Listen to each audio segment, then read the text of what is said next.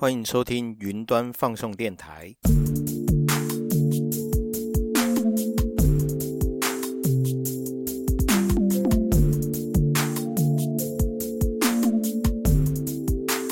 Hello，我是主持人克劳德。今天的节目内容会介绍什么是云端平台。节目内容里提到的许多资料是引用微软官方线上课程。建议你听完这集节目内容后，在节目资讯栏里找到这堂课程的网址，从课程网页中获得更详细与完整的课程内容。这集我们要聊什么主题呢？我会先用微软 A9 这个产品解释什么是云端平台。微软这间公司你应该听过，很多人在用的 Windows 作业系统，你要写报告、做简报的 Office 也是比尔爷爷发明的。刚才提到微软的 A9，它就是一个平台，一个云端平台，也是一个公有云平台。目前是全世界第二多人选用的公有云平台。因为我现在也是微软官方认证的讲师，所以我就会选择用 A9 为例，帮助你建立云端平台的概念。现在提供云端平台的厂商很多，国际厂商代表像是亚马逊的 AWS，或者是 Google 的 GCP。中国厂商代表则有腾讯的腾讯云，还有阿里巴巴的阿里云。无论你最后想要用哪间供应商的云端平台，今天这集提到公有云平台的知识都是相通的。你不用担心这个集学到的知识与内容只适用于微软 Azure 而已。接着就开始今天精彩的节目内容。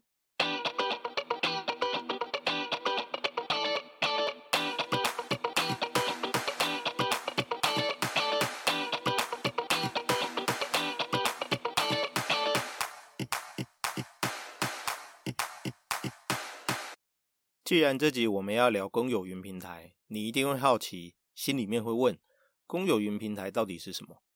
如果你是 Z 世代的年轻听众，就把公有云平台想象成某某电商或者是虾皮购物一般的存在。这些电商平台提供数百万种产品，种类繁多，任你挑选。如果你跟我一样是就读六年级，属于 X 世代的听众，公有云平台就像是我们年轻时候的雅虎奇摩入口网。年轻听众可能不知道这个入口网有多厉害。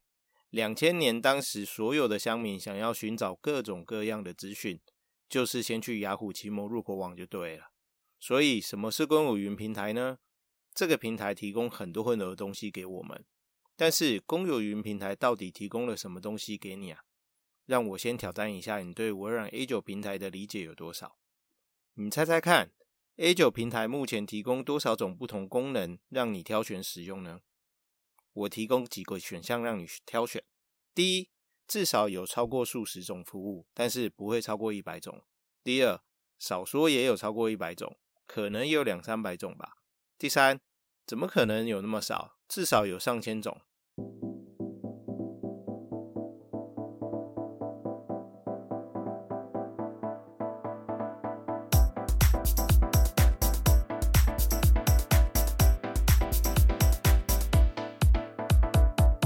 正确答案的选项是二，A9 平台提供超过一百种以上服务给你使用。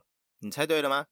假如一间公司想要组一台电脑伺服器，你就可以去逛逛 A9 平台。无论你要用 Intel 或者是 AMD 的 CPU，想要十六 G 或者是一百二十八 GB 的记忆体，还是要搭配 SSD 或者是 HDD 这种传统式的硬碟，微软提供数十种配件与规格。让你自己搭配组合一台能够满足你需要的电脑。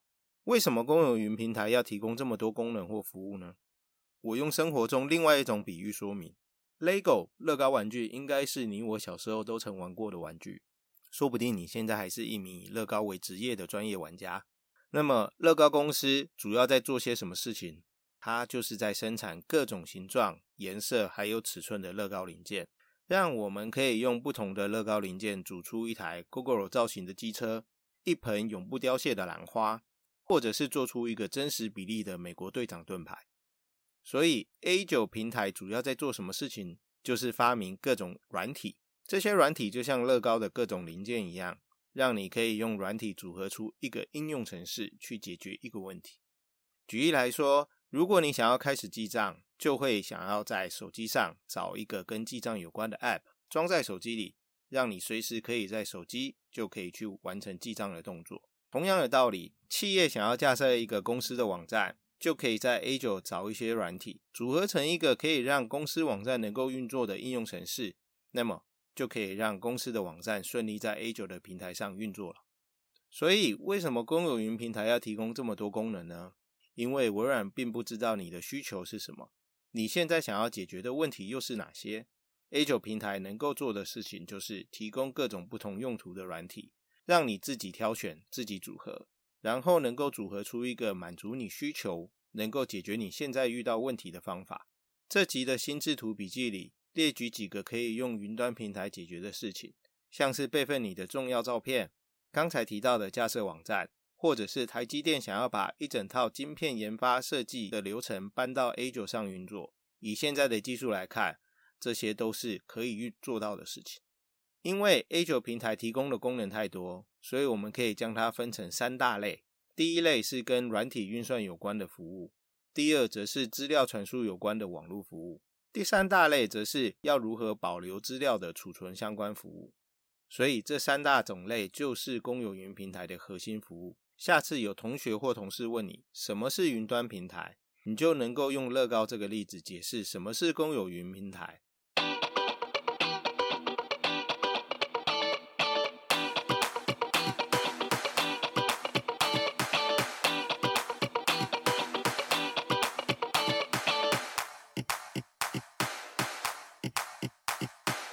欢迎继续收听这个节目。刚才我们用乐高作为例子，跟你解释了什么是公有云平台。接着我用微软的 A 九当做例子，帮助你更了解 A 九平台的特色。你可以想象，微软 A 九平台就是由很多很多的资料中心组合在一起的超大台电脑。这些资料中心散落在全世界五大洲。以 A 九为例，微软已经建好的资料中心数量在全球超过了七十六座。其中有十七座资料中心是在亚洲各地，在台湾，我们也即将要有一座可运作的资料中心了。而临近台湾周遭的资料中心，分别位在香港、日本、南韩以及新加坡。如果你想要知道 A 九所有资料中心的位置，这集的资讯节目栏里心智图笔记就提供了最新的资讯供你参考。既然 A 九这台超大电脑其实是分散在世界各地角落的资料中心。那么，当你要操作这台电脑时，就一定要透过网际网络才行。你要记得，这个必须要透过网际网络，就是 Internet 才能操作的特点，也是公有云平台的一个重要特征。上一段节目有提到，公有云平台的三大核心服务分别是运算、网络和储存。同样的，A9 的三大核心服务也是这三项。许多企业会从这些核心服务中挑选出合适的产品，然后再研发创造出一个全新的应用程式，将它运用到其他不同的领域，例如物联网、机器学习或者是人工智慧等。台湾许多公司都是在使用微软 A 九这个平台，就连护国神山台积电也是微软 A 九的用户，也有更多的上市上柜公司或者是新创公司都在使用 A 九这个平台。开发各式各样不同的产品与解决方案，来提供给不同的使用者去做使用。以上就是本集的内容，希望透过乐高的例子，能够帮助你更加了解什么是公有云平台。别忘了，这堂课程的内容是截录自微软的线上课程 A Z 九百。如果你想要了解更多、更完整的课程内容资讯，请记得到节目资讯栏的下方，我们提供了课程的连结。你可以打开课程的网页，去取得更多、更新、更完整的相关资讯。云端放送电台的节目企划、监制以及音乐是由安达斯科技 （Andas） 制作出品。我是节目的制作人和主持人。云端放送电台制作第一季节目的目的，就是希望帮助就读高中或大学的应届毕业生。投入职场的社会新鲜人，或是想要转换跑道的你，能够在资讯科技与云端产业中成为一名优秀且专业的工作者。如果你也认同我们的创作理念，请与你的朋友、同事或亲朋好友们分享你的收听心得。如果你喜欢我们的节目，不想要错过每次更新的节目内容。